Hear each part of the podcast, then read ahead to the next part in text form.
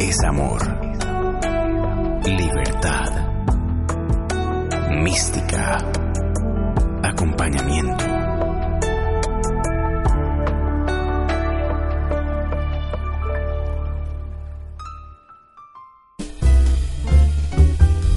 Mi vida contigo. Un espacio de sol. Conduce Sol Montoya. Sábados 10 de la mañana.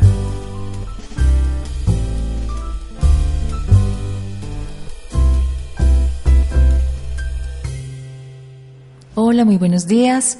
Soy Sol Montoya y es un placer para mí enorme estar con ustedes en esta mañana de sábado y desde Casa del Alma contarles cómo llegué hasta aquí. Cómo fue que un día entendí que la vida es más simple, la vida es más tranquila, que aquí vinimos fue a ser felices y también vinimos a convivir con nosotros mismos.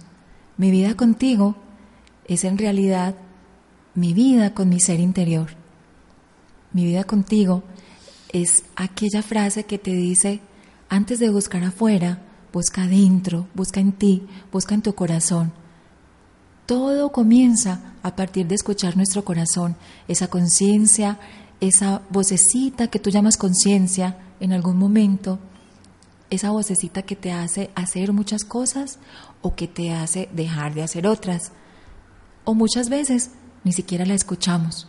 Entonces, un día mi vida se comenzó a transformar cuando me empecé a escuchar en la misma medida que me amé, que me acepté, que me hice consciente que lo más importante soy yo. En esa medida mi vida se fue transformando. Los invito a que comencemos este viaje de aventuras maravillosas, este viaje de ups and downs, este viaje de entender y reconectarme con mi alma, este viaje de entender que aquí vine fue a ser feliz, a través de escucharme. Lo más importante, de que mi compañera de vida soy yo, de que el amor de mi vida soy yo. Este viaje de observar mi vida, de salirme de la escena de mi vida y verme y ver qué tipo de película estoy proyectando. Estoy proyectando una película de suspenso, de drama, de amor, una mezcla de todo. O simplemente estoy viviendo como viven todos. También es válido. Todo es válido en el proceso de cada uno de nosotros. Bienvenidos a este primer programa. Muchísimas gracias a Casa del Arma por albergarme, por permitirme compartir todas mis experiencias y mis vivencias, las cuales empecé como a a tener en mi lista, en mis días de vida, a través de libros, de películas, de seminarios, de cursos, a través de muy buenas charlas con mensajeros maravillosos que me ha traído la vida, a través de mi carrera. Mi carrera, soy licenciada en lenguas extranjeras, pero eso me ha traído muchísimos conocimientos, pero además me ha permitido conocerme, me ha permitido reconectarme con otros idiomas que en otras vidas ya había hablado. Aquí simplemente los vine a recordar. Entonces, en alguno de mis programas les contaré cómo fue que llegué a esa reflexión, cómo fue que llegué a ese descubrimiento y encontré ese tesoro que significa el aquí y el ahora, el vivir, el reconectarte. Entonces, gracias por estar aquí, por escucharme. Si tienen preguntas, pueden escribirme a mi correo sol.montoya.ocampo arroba gmail.com. Los espero con preguntas, los espero con comentarios. Me encantaría que me contaran qué les parece mi programa, sobre qué tema quieren que hable. Y voy a estar comentando, voy a estar comentando sobre películas, sobre frases de libros, sobre conferencias, sobre diferentes momentos en los que aprendí, en los que me conecté con mi ser interior. Bueno, comenzando mi vida se desarrolló, entre comillas, como una niña del común. Hija mayor de cinco hijos, mi papá y mi mamá muy amorosos, en la medida de sus posibilidades nos brindaron apoyo y estudié en un colegio público, luego quise estudiar eh, inglés y no tenía la posibilidad, entonces lo que hice fue estudiar secretariado bilingüe, una carrera técnica, porque eso sí, desde que tenía 12 años comencé, un día llegué al colegio, a mi primera clase de inglés y para mí fue espectacular, yo no sabía qué era, simplemente dije, ¿qué me está hablando esta persona? Me encanta, ¿cómo así que uno puede hablar otros idiomas? Eso es como el pensamiento y el recuerdo que tengo desde ese momento. La profesora era una profesora que había vivido en Londres, su inglés era muy bonito, pero yo lo veía más que bonito, lo veía como otra posibilidad. Y me encantó, empecé a hablar inglés muy, muy pequeña. A partir de esa clase, para mí fue como si se me abriera una puerta y empecé a recortar las canciones, las letras de las canciones que llegaban en el periódico de la ciudad, en el periódico El Colombiano y para ese momento había una emisora que se llamaba Veracruz Estéreo.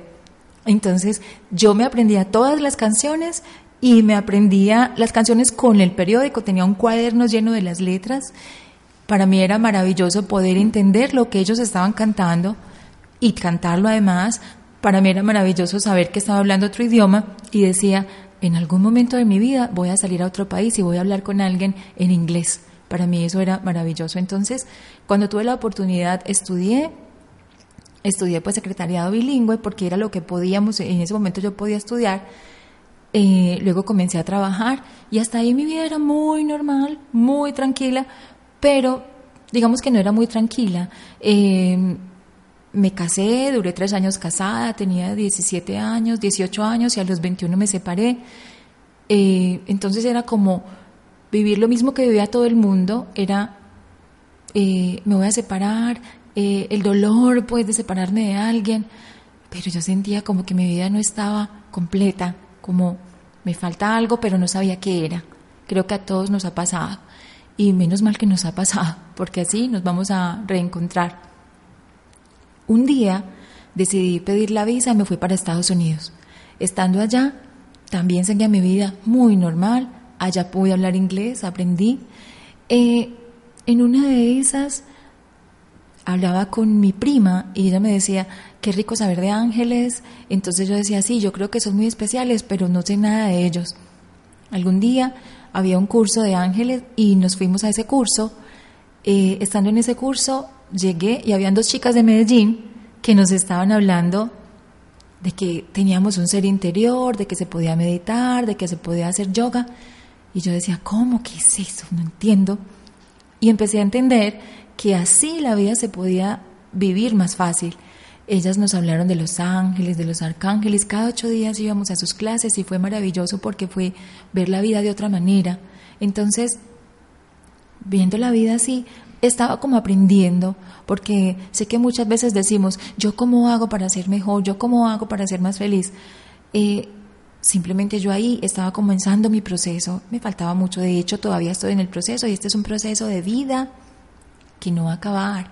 Eh, incluso cuando terminemos esta vida, esta existencia, volveremos a aprender y volveremos otra vez con otro tipo de aprendizajes. Entonces, en ese momento comenzaba mi proceso y viví un tiempo en el exterior, vine acá, otra vez a Medellín.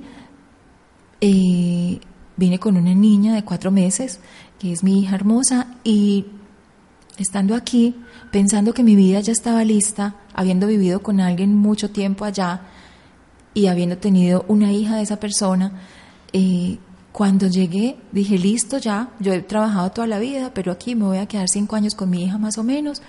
Bueno, imagínense, yo me estaba disque mi vida y dije, ya estoy lista, ya tengo pareja, ya todo está bien. Pues un día esa pareja me dijo, no, ya no te quiero, ya no me siento bien contigo, no puedo salir contigo a la calle. Eh, yo era mayor que él, ocho años. Y me dijo, no, ya no más. Entonces habló con unas palabras muy fuertes, digamos que fuertes no porque me gritara, sino porque cada palabra que me decía me partía el corazón, me partía el alma.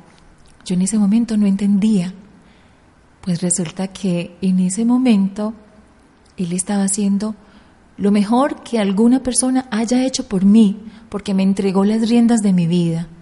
Imagínense que yo, a partir de ese momento, bueno, después de que lloré y lloré mucho, lloré mucho por ahí tres meses o cuatro, eh, bueno, creo que fue menos que lloré, pero un día me desperté, me devolví para donde mi familia, les dije, eh, aquí estoy con mi hija, llevaba más o menos casi cinco años fuera del país, nadie sabía quién era, ya se habían olvidado de mí, eh, tuve que empezar a hacer hojas de vida y entregar mi hija a mi mamá para que me la cuidara, porque mi familia me dijo, te ayudamos.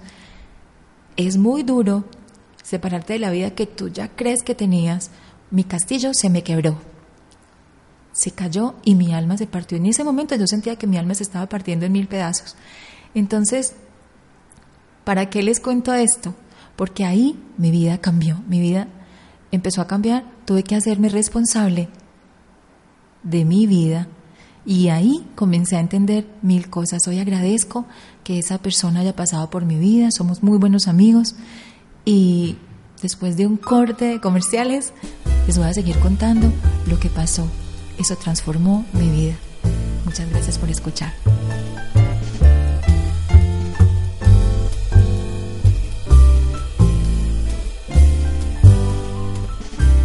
Lo que la luz es a los ojos, lo que el aire es a los pulmones, lo que el amor es al corazón, es la libertad al alma de un hombre.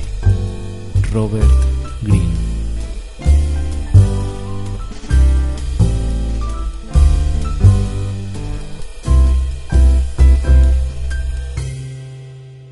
Hola, seguimos aquí en Casa del Alma contando historias. Entonces nos quedamos en que, ok, yo me había, eh, había dejado a mi hija para que mi mamá la cuidara y comencé a trabajar, pero faltaba algo y era si las cosas, alguna vez vi un mensaje que decía, si si te has decepcionado o si las cosas no van como quieres, entonces algo estás haciendo mal. Y empecé a revisar qué pasa conmigo, qué pasa con mi vida, porque en ese momento yo sí me sentía muy perdida. Sí estaba trabajando, mi mamá me estaba cuidando a mi hija, pero no era la vida que yo ya me había imaginado o que la sociedad me había dicho, tú debes vivir esta vida. Y de un momento a otro se fue, entonces yo no entendía. Retomé el tema de los ángeles y empecé a orarles, empecé a pedir ayuda al universo y llegó un libro. Ese libro se llama Los Cuatro Acuerdos. Los Cuatro Acuerdos es un libro que nos habla sobre la filosofía tolteca y el autor es Don Miguel Ruiz.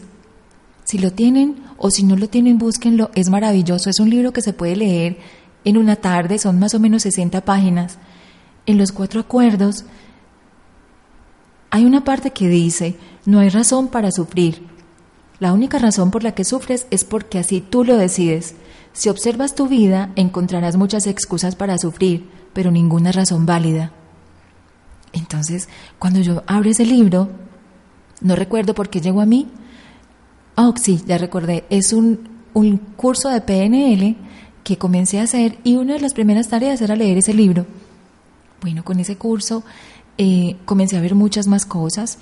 Yo había ido a muchas cosas de ángeles, pero digamos que muchas veces cuando vamos a conferencias, vemos películas como que nos parece muy bonito el tema y después se olvida. Realmente ahí entendí que debemos ser coherentes. Yo debo ser coherente con lo que veo y con lo que me conecto. Si hay algo, una frase, una película, si hay un libro con el que me conecte, lo que debo hacer es llevarlo a mi vida, es conectarme, si me conecté, es vivirlo también. Entonces, cuando empecé a leer el libro, lo leí muy despacio, lo leí escribiendo en un cuaderno las frases que llegaban más a mi corazón. En ese libro se habla de cuatro premisas fundamentales que utilizaban los toltecas para vivir en comunidad. La primera es la impecabilidad de la palabra.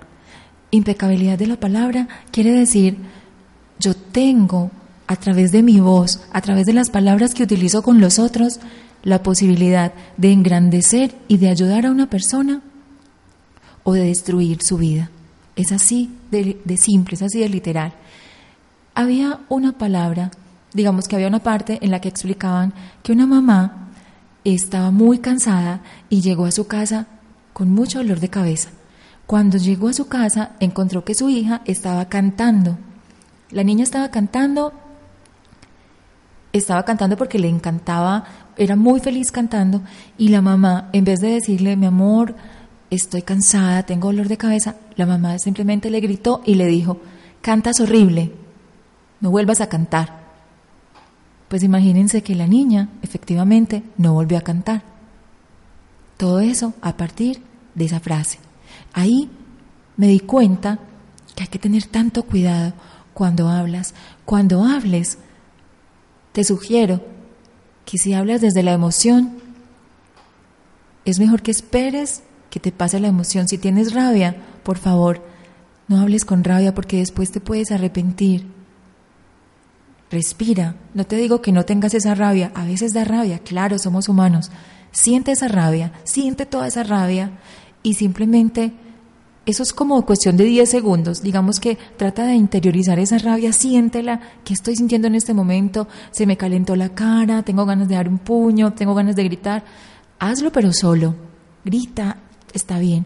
Pero cuando tú asumes esa emoción, la emoción se va inmediatamente. Entonces, luego cuando estés tranquilo, puedes hablar con esa persona. Si, si todavía sientes tanta rabia para, para hablar con esa persona, escribe, escribe. El hecho es que te expreses, porque recuerda que cuando no te expresas, el cuerpo sí habla. Y ahí es cuando aparecen las infecciones de garganta, el dolor de espalda, el dolor de cabeza. Entonces, hay algo que después les voy a hablar que se llama la biodescodificación. El cuerpo nos habla, el cuerpo es muy inteligente. Entonces, bueno, vuelvo a empezar con la impecabilidad de la palabra. Entonces, en la impecabilidad de la palabra es qué clase de canciones estoy cantando, ¿cierto? Si yo las estoy tomando para mí como, eh, por ejemplo, si yo soy una mujer que estoy buscando tener pareja, pero canto una canción que dice, eh, los hombres son lo peor, los hombres no sirven, ¿cómo crees que te va a llegar una pareja? Te va a llegar un hombre que te va a hacer sufrir. Y todo eso a partir de lo que tú estás cantando, porque cantar también es expresarse, es más que expresarse. Entonces, empecé a tener cuidado con las cosas que cantaba, porque con las cosas, las frases que me pongo en mis en mi ropa, en mi camiseta, una camiseta que diga no estoy de humor, ¿cómo crees que vas a estar todo el día? No vas a estar contenta. Entonces, comencé a que todo lo que hay a mi alrededor sea amoroso. Ahí entendí, claro, es que tengo que vivir con amor, pero a partir de lo que hable, lo que sienta, pero además influye la manera en que los mensajes que veo a mi alrededor y yo soy la responsable de los mensajes que tengo a mi alrededor. Entonces, ahí, más actual todavía, ¿cuáles son mis estados de WhatsApp? ¿Cuáles son las publicaciones que hago? ¿Cuáles son, ¿Cuál es el lenguaje en el que yo hablo todos los días? ¿Cómo estás? No, yo estoy mm, mejor que vos cuando eras pobre, algo así. ¿Cómo estoy? Ahí llevándola, ahí luchando. Vas a luchar, vas a seguir luchando. Mucho cuidado. Muy bien, excelente. Entonces, comienza a vivir la vida como tú quieres vivirla. Cuando yo digo, no, es que no me ha ido bien, no, es que qué calor, no, es que qué lluvia, ¿qué vida quieres vivir? Por favor, deja de quejarte. Entonces ahí comencé a ver, claro, no me puedo quejar tanto. Debo hablar no desde la queja, sino desde lo que realmente quiero. Entonces, ese libro me enseñó, en esa parte, me enseñó a revisar cómo estaba yo hablándole a los demás. Recuerda que finalmente, como tú le hables a otro, realmente es como te estás hablando a ti mismo. Y esto no es dependiendo de la emoción que tengas, porque yo puedo tener la razón, entre comillas, para tratar mal a alguien, aunque no debería ser. Entonces, lo que debo pensar es, no estoy de acuerdo con lo que me hiciste. Tampoco tengo derecho a juzgarte, es tu proceso. Pero si no estoy de acuerdo, no hay problema, no estoy de acuerdo, pero no puedo tratar mal a nadie. Acuérdate, sé responsable de tus palabras. Lo que le diga yo a otro, me lo estoy diciendo a mí mismo. El segundo punto es no tomes nada personal. Es impresionante. Cuando tú lees el libro te das cuenta que, por ejemplo, vas manejando y alguien se te atraviesa. Entonces, claro, sale esa parte, pero ¿por qué se atravesó? Mire, que el semáforo estaba en rojo, no sé qué, casi me hace chocar. Y además con palabrotas. Tú no sabes lo que le está pasando a esa persona. Probablemente de pronto lo iban a atracar, salió corriendo, probablemente va para el hospital porque tiene a alguien mal herido que quiere mucho. Algo está pasando con esa persona, probablemente está lleno de estrés. Listo, no te enganches. Eso no es, no te lo tomes personal, no recibas las energías negativas de otro. Es decir, yo soy responsable de aceptar que otro me ponga problema y que yo continúe con la pelea. Entonces, hay que tener cuidado, no, me tomes, no te tomes nada personal. Yo digo, yo me echo aceite de foca para que todo me resbale. Entonces, a partir de ahí, no tengo por qué cargarme de energías negativas. Entonces, ese es el segundo punto. Igual estoy hablando un poquito acerca del libro, pero cómprate el libro, léetelo y tienes, si tienes otra perspectiva que seguro la vas a tener, escríbeme. Ese libro es maravilloso, pues por lo menos a mí me conectó. Ahora vamos a una breve pausa y continuaremos en unos segundos. Para comunicarte con Sol Montoya, puedes hacerlo a través del correo electrónico sol.montoya.ocampo.gmail.com o a través del Instagram arroba mi-vida guion bajo contigo.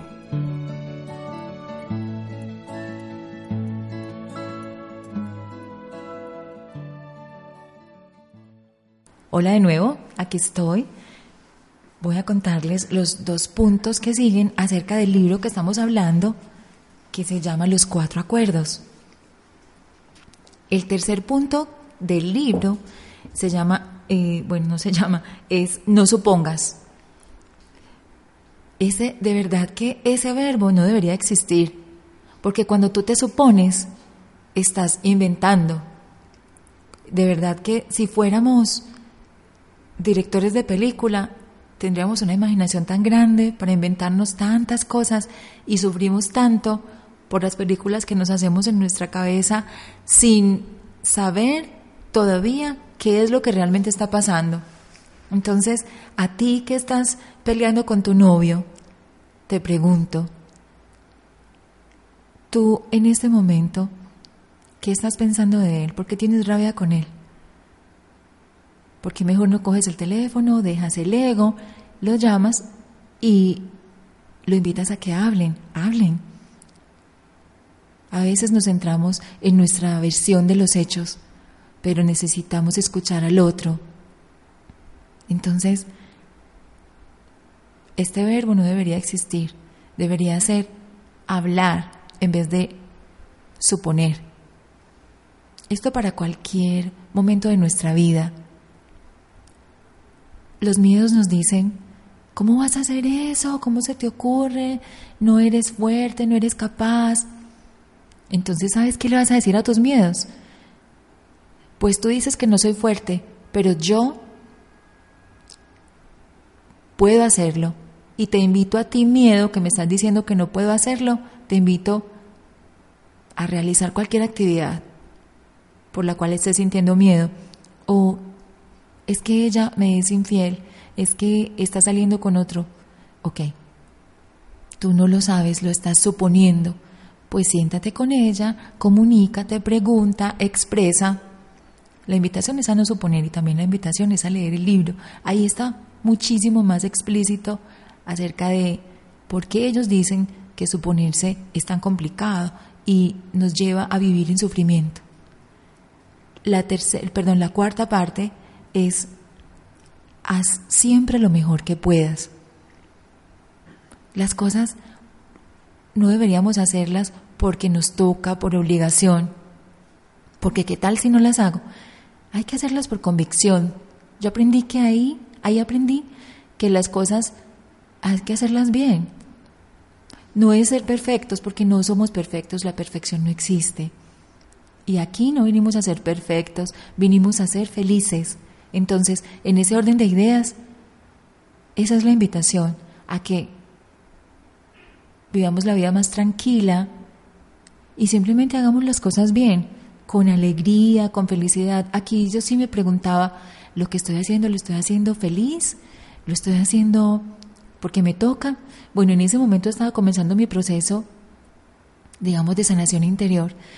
Y en ese momento, por lo menos estaba más tranquila y por lo menos estaba aprendiendo muchas cosas. Tenía un trabajo que me daba un dinero, pero también tenía el tiempo para estar con mi hija, el tiempo para dedicarme a mí.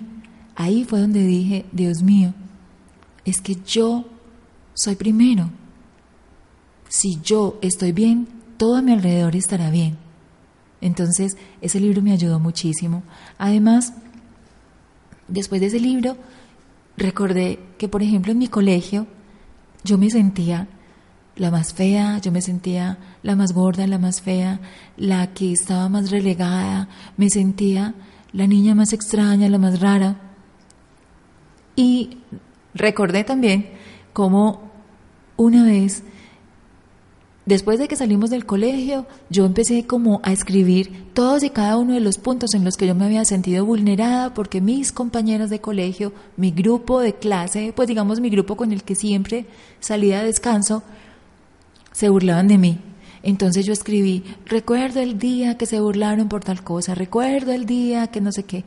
Yo comía mucho libro, digamos que yo me mantenía en la biblioteca, leía mucho y eso también fue objeto de burlas, pero entonces yo en ese momento les escribí un correo electrónico, creo que en ese momento era Hotmail el que se manejaba. Entonces yo les mandé un correo y les dije, ustedes me hicieron sentir mal por esto, por esto y por esto. Pues de verdad que después de haber leído este libro dije, wow, qué triste que yo me centré en que era la víctima y que ellas me estaban haciendo mal.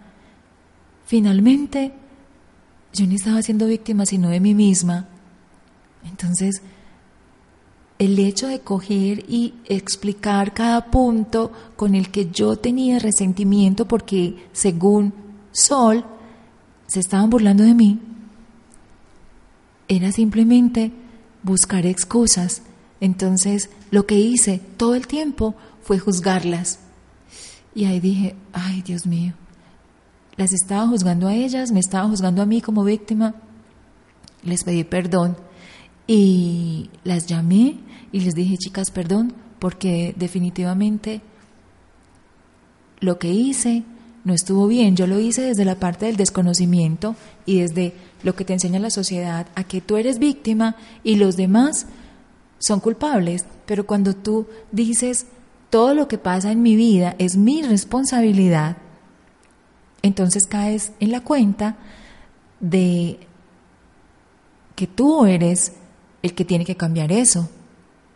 Y recuerdo que hablé con una de ellas mucho también y le dije, perdóname por esa carta que escribí. Ella ni siquiera se acordaba, pero de verdad, ahí es donde hay que aprender a perdonar, perdonarnos a nosotros mismos por lo que hemos hecho desde la inconsciencia, desde la ignorancia, desde que no conozcamos eh, ciertas cosas, ciertos temas, desde que no nos conozcamos a nosotros mismos.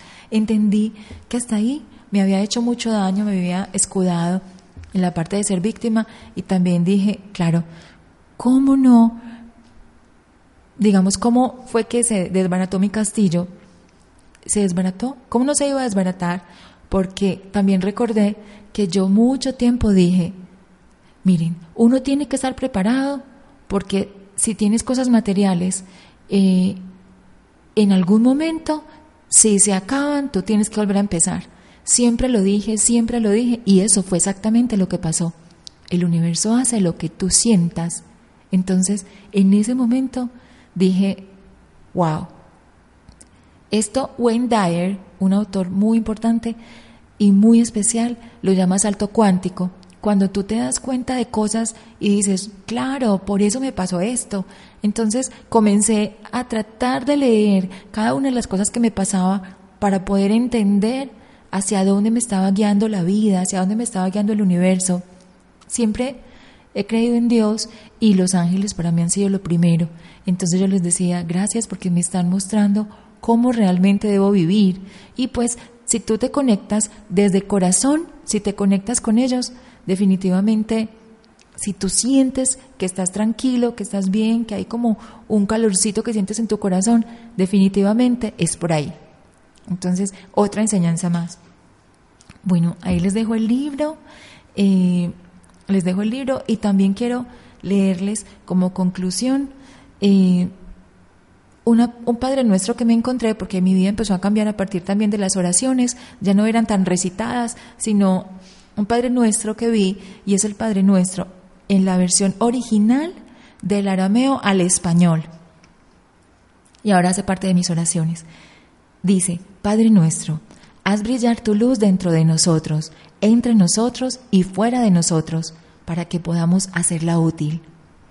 Ayúdanos a seguir nuestro camino respirando tan solo el sentimiento que emana de ti, que nuestro yo en el mismo paso pueda estar con el tuyo para que caminemos como reyes y reinas con todas las criaturas, que tu deseo y el nuestro sean uno solo en toda la luz, así como en todas las formas, en toda existencia individual, así como en todas las comunidades.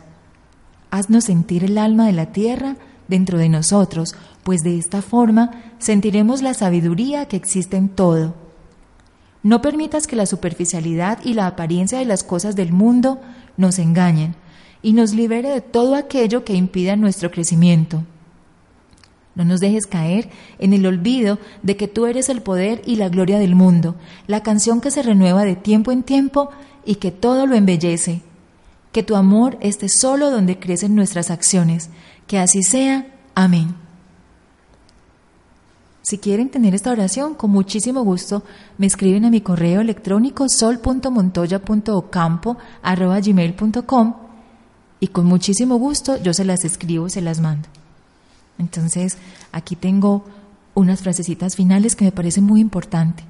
No hay necesidad de juzgar. Cuando juzgas a otro, te juzgas a ti mismo. Todo lo que digas para otros es lo que piensas de ti mismo. El amor está en tu corazón, búscalo en ti. Ámate más, conócete más, consiéntete, abrázate, valórate. Bueno, y Rudolf Steiner nos dijo, socialmente sanar significa que el espejo de cada alma humana se forma de toda la comunidad y es en esta comunidad que se vive la fuerza de cada una de las almas. Con esta frase me despido, muchísimas gracias, un abrazo gigante, bienvenidos a esta aventura de mi vida contigo, un espacio de sol. Gracias.